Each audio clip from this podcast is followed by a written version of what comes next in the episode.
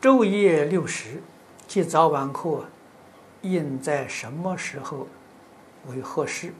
啊，念佛时把念珠掉下地，是否对佛不敬？念佛念珠掉下地，大概你已经昏沉了。昏沉该休息了，就不要再勉强了啊。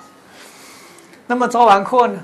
随着个人自己方便啊，不一定要向寺庙规定几点到几点，不需要，因为我们每个人工作不一样啊，这个生活起居习惯不相同。总而言之，佛法是随缘的，佛法总是恒顺众生啊，我们才会欢喜接受。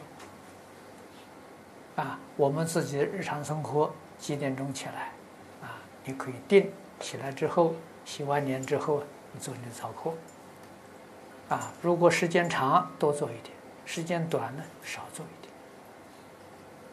啊，一定要跟自己生活配合，跟自己家庭配合。啊，不要因为我学佛，让家里人呢增加烦恼，那就错了。